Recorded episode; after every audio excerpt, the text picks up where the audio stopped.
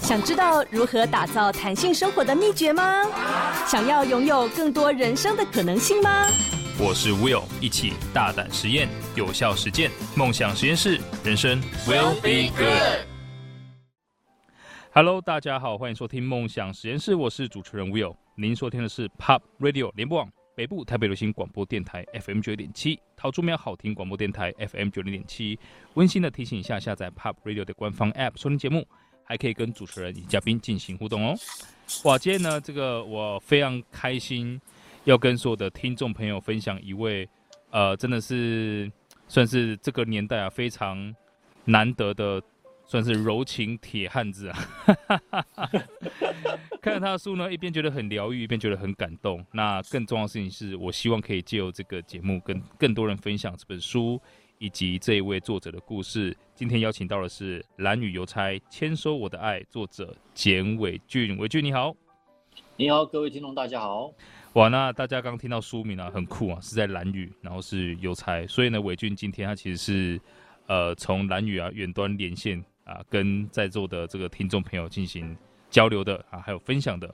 OK，所以呢，其实光看这个书封的简介，我们就可以发现哇，这是一个非常有故事的人哦。那您您是呃这个伟军是排湾族，那为了爱呢啊，为了老婆啊，来到了兰屿，然后从这个学车辆工程到咖啡师，再成为邮务士啊，这个反正一切好像是围绕着爱还有兰屿，然后有很大的改变。我们想要请你先跟所有的听众朋友介绍一下这个你自己的背景，还有可能你到蓝屿啊成为邮务士的这个过程，可以吗？可以，没问题啊。嗯，来。嗯，我早期是一位咖啡师，大概做了八到九年左右。嗯，那我主要是因为爱情而踏上这座岛屿，那既由情深耕于蓝屿，这样。哇，对，那主要是一句有一句话，是因为我太太说他想要回去蓝屿陪他爸妈父母。那阵子是在我们已经在屏东工作一阵子，他就说，因为蓝屿的小孩很早就是出去读书，其实。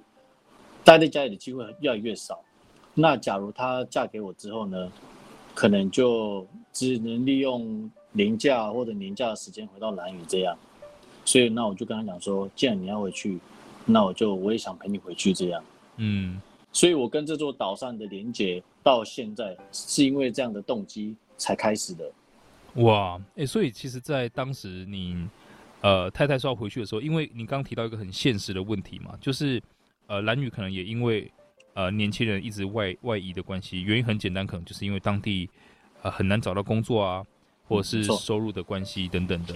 那太太其实有这样的想法，为了陪父母，然后可能愿意牺牲呃工作或者是收入要回去。你当时听到他这个想法的感觉是什么？觉得她是一个非常孝顺的女孩。对，这不可否认，因为我真我太也是真的蛮爱。她的家人，她是一个很孝顺的女孩子。那我也是因为她这一点，我也是很欣赏她这样。哇，所以你当时听到这个，你你你第一个想法是什么？就哎、欸，那如果回去都没有工作，我们要怎么办？会有这个想法吗？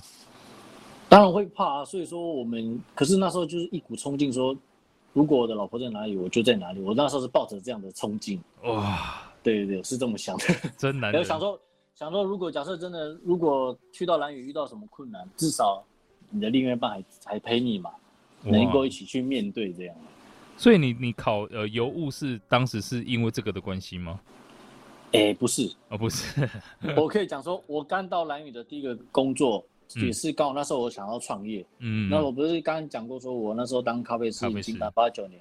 对。刚好有一个契机，说我想要创业，想要证明自己的实力。嗯。啊，刚好我老婆说她想回到蓝屿，那我说不然我到蓝屿时候如果没有工作，我就创业卖咖啡这样。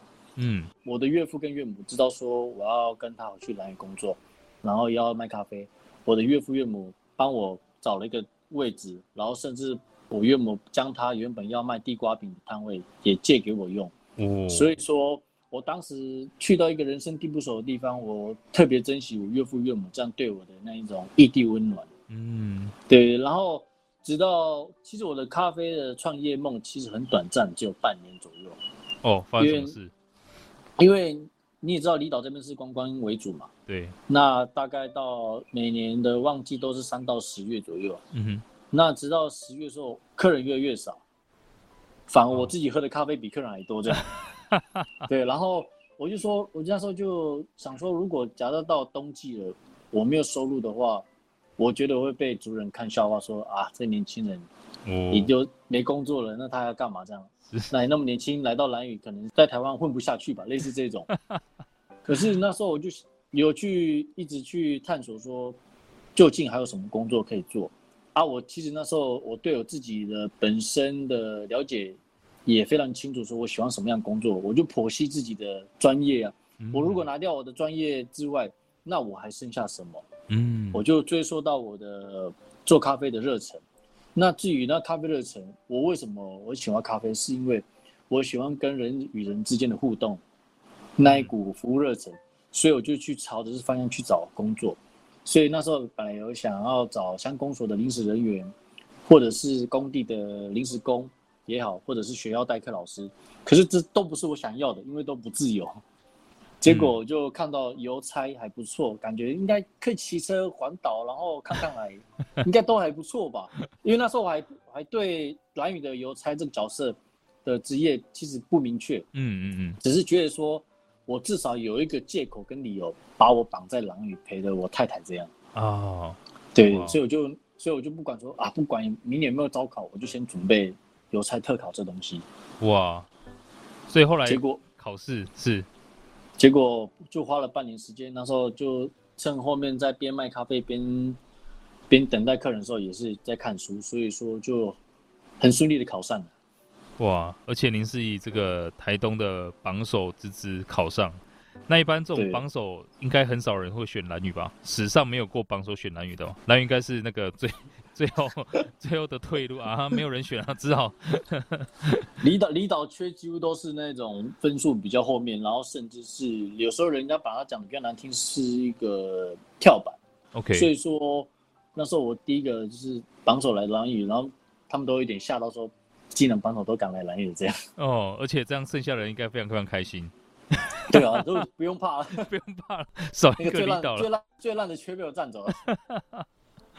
哇，所以你这样算，呃，就是对于呃你刚提到的族人来说哈，就这样就不是什么混不下去才从台湾回到兰屿的，你是因为哇，你是一个邮差这样，所以当上邮差之后啊，呃，你的生活有什么不一样的呃地方吗？我觉得大家都对我非常感到好奇，开始。哦，哎、欸，可是在你之前也是有邮差的是吗？没有，我没有当过邮差。我说你，就是、你我说你，呃，蓝宇有没有上一任的邮差这样？哦，当然有啊，当然有，他怎么可能没有邮差？当然有邮差。有很多人吗？有，他们就会就我们岛上的邮差只有两个。哦，OK，所以你的前辈他是大概呃多大了年纪？哦，有的那时候是有一个快要退休了，大概没几年，然后一个是五十几岁的前辈这样。啊，都是本地人吗？没有，都是台湾台东人。哦。所以他们当年也是想说，哎、欸，当跳板，结果就一直待到退休了，这样还是爱上这个地方？没有，以各种原因啦，我就来这边人都会有各种原因啦，就不方便透露。OK，没问题，没问题，没问题。所以，所以你在当完呃，就是开始当兰屿邮差之后，你你觉得他真的跟你想的一样，就是哇，可以骑机车看海环岛，你是蛮享受这个过程的吗？我觉得我那时候。对于邮差的职业，我觉得是一个想象，嗯、因为我可以先先稍微介绍一下，我的爸妈都有当过邮差，哦哇，可是都是可是都是那种外包邮差，并不是那种正职的，因为他我像是公务员，像我爸爸，嗯、像我爸爸他是跑比较偏远的，比如说他是屏东纺邮局那边，他是专门跑草埔跟市文路段，嗯、就一天骑的个路程都要骑一百多公里，哦、可是信信件量很少，而、啊、我妈妈也是那一种。嗯然后我并不是因为他们的关系而这样的熏陶，所以说我才想才想考邮差这样。对对对，所以说，所以那时候我就觉得，对于邮差这份职务，我觉得人家哎，就只是托托信而已嘛，就是把信件放在人家家里这样，或者送包裹。然后直到我自己担任邮差这个职位，啊，在兰屿做的时候，我觉得说，原来离岛的邮差这么不好干。你除了要送信之外，你还要去港口接货。还要把信寄出去，然后也要解决说村民在用油上的问题啊，就很多很很杂的事情要做。哇，哇，听起来真的是这背后会有很多故事分享啊。这个超多超多超多啊，是吧？可以可以可以可以，太好了哈！我们刚好第一段讲到这边，时间差不多，休息一下，马上回来。我们等着这个伟军跟我分享更多有趣的故事。梦想实验室，人生 will be good。Hello，欢迎回到梦想实验室，我是主持人 Will。今天非常开心邀请到蓝雨邮差签收我的爱作者简伟俊啊、呃，线上跟我们远端的连接，跟大家分享很多美丽的故事，或者是很多可能他觉得。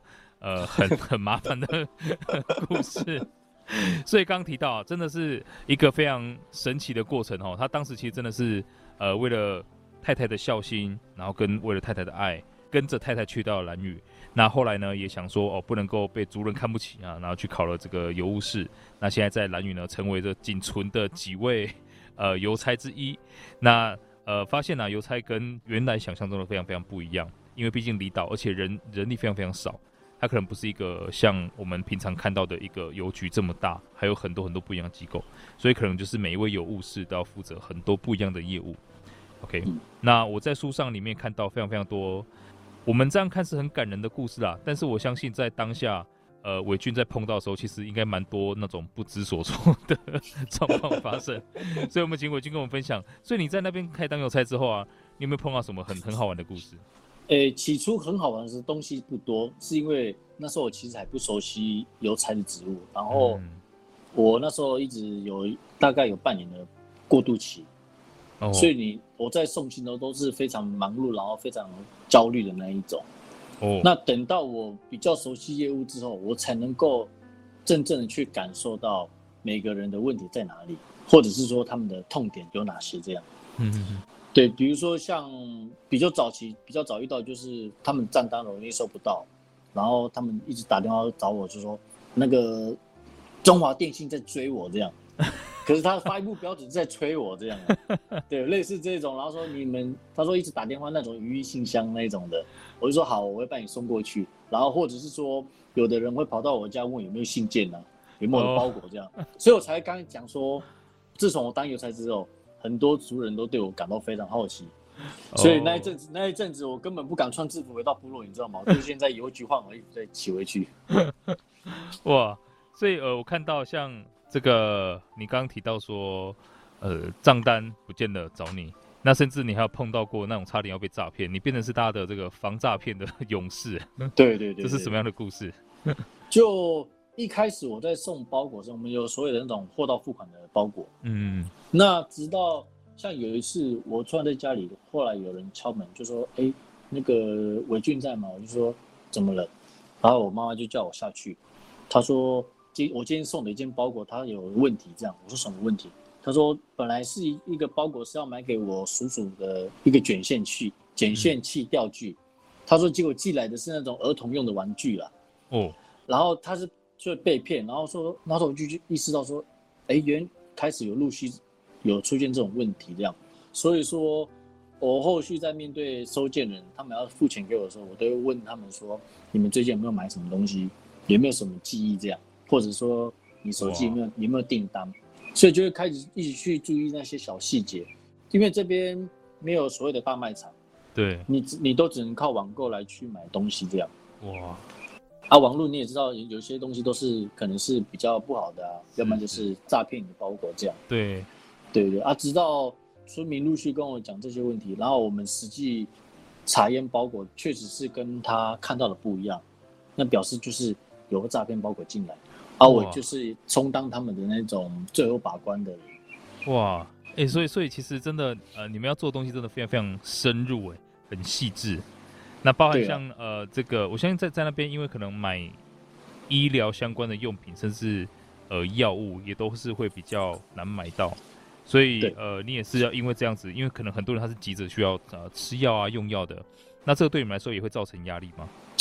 嗯，我觉得一开始是他们也不会跟我们讲，然后反而是我们去，比如说有些有时候因为蓝宇的的邮件受到天候因素影响，飞机没有飞，你的信件没有过来，或者说。诶，船班没有开，会延宕好几天，他们就会跟我们讲说，那里面是药啊，或者是我小孩子帮我去领的药。像我书中有提到一个，有一个马兰，就是长辈的男性长辈的意思。对对对。我就说奇怪，你的健保卡为什么一直寄到台湾这样？我我还以为是他健保卡坏掉要去修理之类的，那时候我就那单纯这样想，然后后来我就慢慢去跟他聊天，他才跟我坦诚说，他因为有患有慢性疾病，哦、他必须把健保卡寄到本岛的小孩子，请他去大医院领取那些药，因为蓝屿的最好的医疗机构就只有卫生所而已，嗯，所以说他们那些长辈就必须透过邮寄的方式将健保卡寄到台湾本岛，然后小孩子。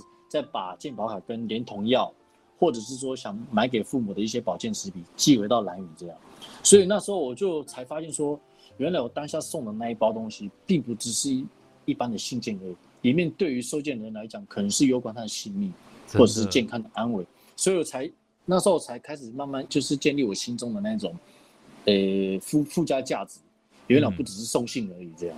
嗯、哇，真的，这个是很很大的使命在，就好像。呃，大家命悬在你身上这样，这样肩膀肩膀突然好重啊，都都很重是吧？哎、欸，所以现在这样你呃，就是当这个邮差有多多久时间了？到目前为止，呃、欸，快六年了。哇，那这样现在就是每一个蓝屿的村民你都认识了，岛民都认识了。诶、欸，大概九成啊，都认识了。哇，对，可是我脱下制服，他们就不认识我。哦，这样 认制服。哎、欸，那这样子，呃，你在这个蓝雨，我有看到说，因为蓝雨风很大，但是邮差是以机车为主吗？哎、欸，主要是机车送信，然后我们开货车送包裹这样。哦，对啊，所以你在骑机车要送信的时候，遇到那种风很大的时候，你应该怎么办？像我，我可以先稍微介绍蓝雨的地形，因为它有一些地形地形关系跟气候，它像我们常遇到的，比如说东北季风，在某些路段。它的风速会跟台风天一模一样。啊，你也知道，我们的摩托车是那种挡车，是那种它有防风的遮蔽物，它的风阻会很大，所以说会容易倒车啊。因为摩托车又很重，所以那时候我就想说，既然东北季风是那样吹，那我就跟他跟他顺着骑，所以我才会在书中提到说，我跟师傅发明倒着送。那倒着送并不是摩托车八股送哦，太危险了，而是。改变那个整个送信的路线图，这样啊，对对对，所以说我这样的做法不仅让我省时间，让我工作变得更有更有效率，这样。哇，哎、欸，而且也更安全呢、啊。对，对对，更安全，这种就是安全哎、欸，所以你刚刚提到说你很你有很多不一样业务，你可以跟听众朋友大概描述一下，你现在身为蓝宇的邮务士一天的行程大概是长什么样子？一天的行程是从起床之后吗？还是、对对对，对。从你跟老婆吃早餐开始，没有看一下，工作了。我我大我我大概都算是蛮早起来的，因为我觉得早上起来会很多充裕时间，说你，比如说你讲到做早餐，然后帮老婆准备东西，哦，要不然就是说我会读一些对我自己有帮助的书籍，或者是管理部分的东西，这样充实自我了。早上我几点了？大概几点起床？都习惯五点半左右起来。哦，哇，好，对对对。然后大概大概七点半左右跟我老婆一起上班，嗯、然后到邮局之后就是开始准备去想说今天要做什么事情，对，比如说开信箱啊，或者你早上要送信，然后大致上我的工作规划是我在十二点八点到十二点这之间是安排比较剧烈的工作活动，比如说出外出去送信，出去接包裹邮件这样，嗯，那只要过十二点到五点半，我都会比较安排静态的。工作，比如说排信啊，整理东西这样，对对。哦，哇，所以呃，大概就是五点半下班。对，下班。那下班之后呢？那个在兰屿那边，大家会蛮早睡觉的吗？因为这边的你要去做一些消遣活动，其实算少。因为我自己比较单纯一点啦，因为我比较少去社交。嗯，并不并不是没有朋友，是我比较不喜欢，我比较喜欢在家里跟老婆相处这样。哦、okay.，所以下班后要么就是得跟太太一起吃饭之后，然后都各做各的事情啊，然后或者是把今天有遇到好笑的事情或者是事件，我把它用文字记录起来，整理一些档案这样。哇，那你所以一般都大概几点睡觉？我大概都是在十二点左右呢。哦，喂，那也蛮晚的。对，就是 在会网上就会做一些其他学习，比如说看书啊，或者是读一些自己有有兴趣的科目。哦，所以现在呃，我觉得你现在是有小孩的吗？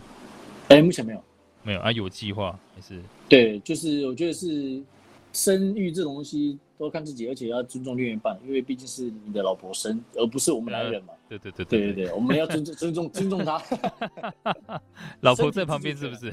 没有没有没有，老婆没有在，老婆没有在。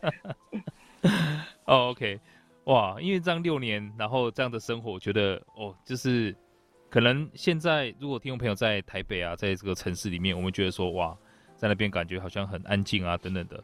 呃，但实际上可能我相信去个一天两天一个礼拜会觉得很 OK，但是六年来如一日，然后呢，每天早上这样呃精进自己。第一个，我我们相信伟军这六年来，即便在蓝雨，他的进步也是很大很大的哦，对自己的成长也很大。再第二个呢，是他对老婆的爱，我觉得这个是真的蛮感人的啦。哦，这六年来帮老婆啊做早餐，这个我自己就非常非常惭愧了。OK 啊，还有什么更多的故事？我们休息一下，马上回来。梦想实验室，人生 will be good。Hello，欢迎回到梦想实验室，我是主持人 Will。今天非常开心邀请到蓝雨邮差签收我的爱作者简伟俊啊，用线上的方式来跟大家分享兰屿的很多美丽的故事。所以呢，其实刚刚伟俊分享了他在呃兰屿啊，身为邮务士工作的一天。那当然更多呢是他在工作之外，呃，跟老婆的相处啊，还有对自己这个的期许哦。那到目前为止也六年时间了，我们发现哦，真的是一个不算太短的时间呐。但是呢，现在可能看起来熟门熟路哈，可能以后我去兰屿，我要找啊伟俊你帮我带带路哈，看一下哪边好玩。还是你也没有社交，你也不知道哪里好玩？哎、欸，其实我很少出去啊。你是邮差这样子？可以啊，可以啊。对对对，只要没有下海都可以的。哦，你是不下海的？就是太太会担心我哦，哇，怕游太远，游到菲律宾了。我真的很喜欢，就是你你那种就是天生的幽默。OK，呃，所以所以其实，在当时你刚到呃蓝屿的时候，有一段适应的过程。那包含说，可能因为你后来是邮差嘛，那你需要认得路啊等等的。那当时有没有一些特殊的方法来去认识人啊、认识路啊，然后融入当地的文化呢？我觉得刚来到蓝屿最重要的一部分是说。你先去懂得尊重，嗯，尊重这边的人，尊重这边文化，尊重这边的所有一切。我觉得这是一个跟这座岛屿的最初的连接，嗯。然后你至少要学一些比较简单的母语，比如说你最起码你要问候语要会嘛。比如说你见到男性长辈，就是说哎嘎嘎拱，马让拱，啊，遇到女性长辈，就说可能是嘎米娜或者是阿哥斯拱这样。那种最基本的母语，我觉得对方听到会觉得说：“哎，他会讲我们的话，嗯，他表示你认同我们的语言，甚至是你肯愿意去学习。”我觉得那个对方看你的态度会有点转变。嗯，对，那时候我是从母语开始做建立关系的，然后我一直在想说，嗯，我要怎么去跟族人之间做一些紧密连接？我可能就是参与他们的。他们做什么事情，我就跟着他们做。比如说，像是捉飞鱼啊，或从事一些文化活动，只要他们能够在他们在做的事情，我能够参与的话，我都会尽量去参与这样。因为一方面我是蓝宇的女婿嘛，我觉得多少也要懂一些他们的文化上的一些东西这样。嗯，哇，哎、欸，那这样在整个过程当中，包含像你刚刚提到啊抓飞鱼啊、杀飞鱼啊，有没有哪些是你印象特别深刻？就是你真的一开始是不会，甚至做错的地方？哦，鲨鱼这件事情就是真的有有可以讲的地方，像那时候，因为在在蓝屿，其实真正的来讲，只有男生可以杀飞鱼。哦，是吗？然后，对对对，没有错。哦，然后那时候像那时候飞鱼季，我我就说跟我岳父讲说，哎，我可以杀飞鱼嘛？我的岳父就说，啊，你会杀哦？这样，我就说我在旁边看你很久，我我大概知道怎么杀这样。我就可是我岳父他就会有那种很不放心，然后甚至觉得说。怕你会杀错飞鱼，然后那只鱼可能就报废掉，要去喂猪这样。对对对对，然后所以岳父那我那时候跟岳父僵持很很久，然后变成说我都是在旁边做一些杂事，比如说帮他拿盐巴啊，然后跟着女生处理飞鱼的内脏那一种那种事物这样。哇！所以直到是岳父比较放心，然后甚至我可能我就跟他讲说，你就让我试一两条看看嘛。这样切，虽然有犯过错啊，就这有有一条被我杀错过，就这那条就报销掉，然后哎、欸，那我可以问一下，为什么他杀错要喂猪啊？杀错不是就只是切错地方什么的？没有那个，我觉得那个在蓝雨有好像有一些比较不一样的地方是，它的切法可能会影响、嗯、我自己我自己的解读是有可能会影响到那一只鱼在曝晒的时候，它能不能曝晒平均？哦、我觉得是有关系这个，比如说它有有有几道切痕，它是要血的，嗯、那个血的照理来讲是是排水性跟让那鱼肉能够垂下来，可是你杀错了，然后，可能有可能是。你的刀法的位置不对，变成是说这会带来不好的运势。我觉得是有点是走下坡还是怎么样？哦，OK OK，对对对，因为我那时候问族人，问我长辈，他们也没有给我一个很明确答案。可是大家都有各说各的说法。嗯嗯嗯。可是我是比较站在说一个实验精神，说有可能是因为那样那样切错，你的鱼肉没办法正常撑开，然后水水没办法正常流下来，会变成说会那地方都晒不干，会臭掉这样。哦。哇哦，所以所以反正就是这件事情如何杀以及谁来杀，这还是一个非常严肃且非常重要的事，就对。对，一直都是。哇，那这样当时我看到说岳母为了让你练习，他还做了什么样的事情？你有没有觉得很感动？在我的大宝就送了我那时候送了三十只飞鱼吧，然后我我我岳母那时候就就打电话，那时候我在上班，打给我说，哎、欸，那个大宝有送飞鱼给我们这样。好，我偷偷把你冰在冰箱，你晚上慢慢杀。因为我岳母很心疼我，那时候被我岳父这样骂，他怕他怕我们这种年轻人会畏惧去学习这些文化记忆这样。哦，对，所以那时候我就说啊，非常感恩我岳母这样做。然后那三十条是我目前杀的最投入，然后最慢的时的一次。哇！因为从这当中我去一直去摸飞鱼的身体的每一个构造，然后跟结构说。哎，刀要怎么画会比较比较好切，嗯，然后也比较好直接切入到它的骨头，然后甚至说你在切头的时候比较省力这样。哇，我觉得我从这个呃伟俊的分享，我感觉到一种就是你好像对于做什么事情你都可以很投入，然后很用心，就然后因为这样子就很快乐，所以好像并不是要做什么东西才会快乐，而是你用什么方法做事才可以得到那个快乐。啊，那这个西方用这个心流的概念来去讲啊，啊，没错，我就蛮支持心流这东西的。哦，你有在看到，太好了哈，所以你杀飞也是有杀出心流的概念，因为我发现好像用你这个角度来看，它真的是一个很重要的工艺，嗯，哦，就是真的需要去练习的。哎，那这样子，因因因其实从你的第一份工作就是当咖啡师开始哈。呃，我相信你在做咖啡也是非常非常用心的，你也可以从中看到很多别人感受不到的东西。嗯、那包含后面你在蓝屿这边做文化的投入啊，然后当地的这个融入，还有再来是做这个邮务室，那也帮大家解决很多很多问题。你自己有没有想过说，哎，可能接下来在闲暇之余啊，重新开启你这个呃浪头咖啡的 生意啊？你说我的咖啡梦吗？对啊。这个咖啡梦说起来是真的是我坚持很久，嗯，然后一直到我到当邮差之前，我就把这个梦想放下，因为在这之前也有朋友找我创业，然后当老板这样，对，就是他真的是给你一笔资金，然后叫你去规划说一间店要怎么营运，嗯，叫你去买咖啡机那一种，然后我其实那时候我自己觉得我没有准备的很足，然后我也发现说，你真的要当一位老板真的不太容易，嗯。哦，我那时候我心思啊，我没有准备好。可是我有计划，将来如果我的房子盖好了，然后我确实有规划一个咖啡厅，是给我跟我太太的梦想，就是我们经营咖啡店这样。哇，对，只是说那个时间现在还在等待当中啦，没有想象中那么快。OK，所以所以你现在对于整个就是邮务师的生涯，你还是会继续持续下去啊？邮差这个工作？哎、欸，会啊，因为我目前现在当邮差，我觉得是蛮快乐的，因为。现在你出了一本书，然后再就是你一直不断的从这边的居民给回馈给你一些很好的资讯，我觉得那个是无价延续无价的。你会觉得说，你一开始会觉得说我只是一个卖力送送信的一个人，可是你在这当中你去解决他们痛点，其实你得到的很多回馈，我觉得那是非常有成就感，你就会想要去投入更多去帮助他们这样。哇，哎、欸，那你刚刚有提到说你正在盖房子是吗？对，今天正在盖房子。哦，所以所以你现在这个就是因为邮差一样是公务员的这个制度嘛，哦，所以一到五是上班。欸我们是老，我们是劳保，现在是劳工。哦，劳哦劳工哦，是吧？哦，那那反正就是呃一到五是上班的。那周末你一般就是拿来做什么呢？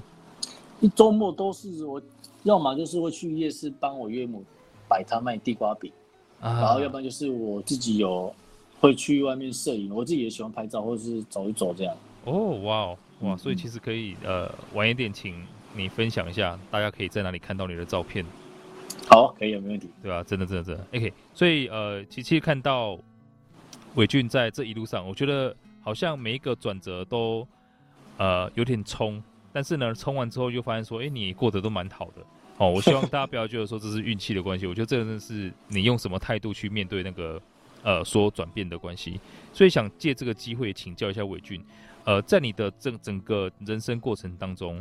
啊，八九年的咖啡师啊，然后再去呃蓝宇想要创业，那可能创业到后来再当上这个邮务士，然后再就是为了爱，然后去奔走整个蓝宇。你有没有觉得有什么话是对你而言影响最深的？你说类似像座右铭这种东西吗？对，我有那时候我在读《经理人》杂志的时候，我读到一句话是那个宫崎骏，日本宫崎骏说的一句话哦，他是说我可以接受任何失败。但不能够接受没努力过的自己。哦，有有听清楚吗？有有有，可以可以可以。对，对，对，我可以接受任何失败，但不能够接受接受没努力过的自己。哇，所以你才会在所有的事情上面都这么努力。对啊，因为那时候我刚进局的时候，比如说像是我在保养车子，然后在整理东西，我的长辈、我的前辈他们，他就说：“哎呀，你做那么多干嘛？没有人会看见呐。”类似这种话。然后那时候我就听听就好，反正我那时候我是抱着说，我是在做我的工作，我就有开心就好了。因为我是想要鼓励大家说，不见得说你在做每件事情是要做给别人看。我觉得你反而是做给自己看，或者是做自己开心的话，我觉得那是对自己是好的啦。这样。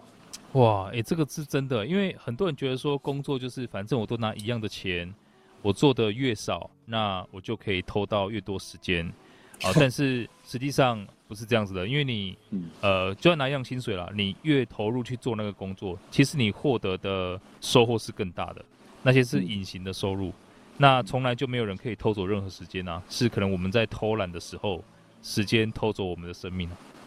没有错，真的是这样。然后我真的非常非常感谢啦，就今天其实从呃伟俊身上我看到一个很重要的事情，就如果你可以做什么都用很热情积极态度的话，其实事情什么本身并不是很重要。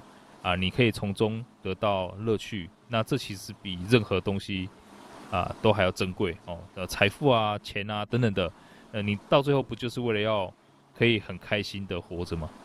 对，啊，所以呢，呃，这个看到伟军这样子，我希望各位听众朋友啊，如果你对你的工作很厌烦的话，在你没有找到喜欢的工作之前，不妨先尝试改变，用你喜欢的方式去做那个工作。没错。啊，太好了哈！所以如果可以的话，大家再去看一看这本书《牵手我的爱男女邮差》。那我相信你可以从中看到更多呃伟俊对生活还有工作的看法。那也希望呢可以引用这些看法来改变你自己对工作的态度。那进一步呢可以让你的生活每一天啊更有滋味。OK，那我们休息一下，马上回来。梦想实验室，人生 will be good。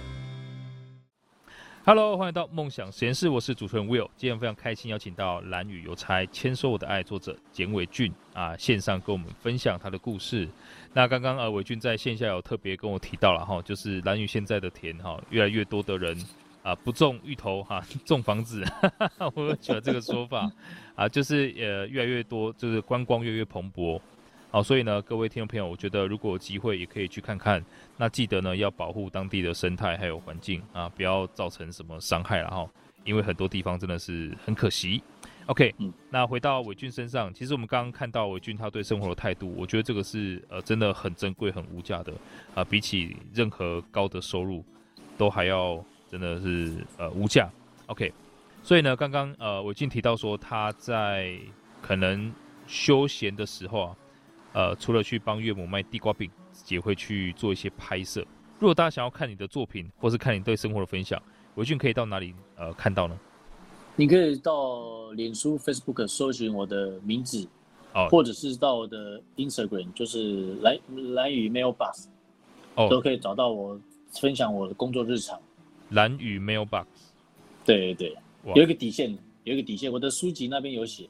OK，哇，太好了。对对，哦，那如果是 Facebook 的话，就搜寻简伟俊，简单的简，然后伟大的伟，伟大的伟，然后俊是骏马的骏，骏马的骏。OK，哇，太好了哦。那希望呢，今天这个伟俊的分享有对很多的听众朋友带来很多的启发，因为至少对我自己是这样子的。那包含他一开始在呃进到蓝雨的时候，其实在兰屿已经八年、十年的时间了哈。他放下一切，他问过自己：诶，如果我把专业拿掉，还剩下什么？呃，我要给听众朋友分享一个我最近发现一个很棒的体验哈，就是一个人最大的财富，并不是你拥有多少钱，而是真的在把钱都拿掉的时候，你觉得你自己价值多少？那这个事情是这个觉察是很重要的，因为如果你觉得自己一无所有的话，你会把安全感寄托在外在的那些东西上面，房子啊、车子啊、钱啊、职位啊、薪水啊，那很难得到快乐。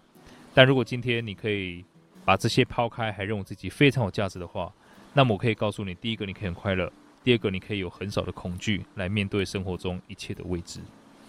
OK。今天再次的感谢伟俊带来这么多这么棒的分享，谢谢你伟俊。好，谢谢你。那你觉得大家去到蓝屿啊，可以呃，就是看到你在送信的时候，不要吵你了哈。但是如果周末去的话，你看到伟俊在卖地瓜饼哈，可以跟你合照一下吗？哎、欸，怕你认不出来而已。呃，我应该认得出来哈。到时候大家可以到这个 Pop Radio 那个，尤其是 YouTube 上面哈，看一下伟俊的照片。那大家就像边，蛮多读者现在都会跑来兰屿找我的。哦，是吧？哇，对他们。有的会会在路上拦截我，或者是说私讯问我说能不能找我去签书这样，我就说那我们就约个时间，那你来邮局，然后或者是说我们约在某个部落，然后见面，然后帮他签名这样。哇，可以可以可以啊，所以大家欢迎哈，如果去的话先。可以联络一下他啦，吼，不要我已经送信送到一半，等一下出车祸，被人家拦下，被人家拦下来，太恐怖了，太恐怖了，对对对，就看到邮差不管三七二十一，先拦了再说。欸、有两个邮差要认得啊，比较帅的那，比较帅的那一个，比较帅那一个。哦，你确确定这一集另外一个没有听到啊？没有，因为因为我刚这两个月我才这么讲。OK，可以啊，所以到时候也是可以听听伟俊人肖伟。好，那如果大家对今天主题有任何想法，欢迎到 Pop Radio 的官方 App 上面留言。那如果听众朋友想要跟我或跟我们的嘉宾进行更多交流，或想要重温今天的精彩内容，也可以到脸书搜寻 Will Be Good 王世豪来追踪我。那更重要的事情也是可以到这个呃脸书搜寻简伟俊，或到 IG 搜寻兰屿底线 Mailbox 啊来呃追踪。那你可以看到很多伟俊拍的很棒的照片。那我都会把今天的精彩内容上传到我的这个 Will Be Good 上面，让大家可以重复收听。那下个小时请继续锁定 POP 国际线欧美航班，我们就下周六下午四点空中再会了。再次谢谢伟俊，好，谢谢你们，谢谢大家，拜拜，嗯，拜拜，拜拜。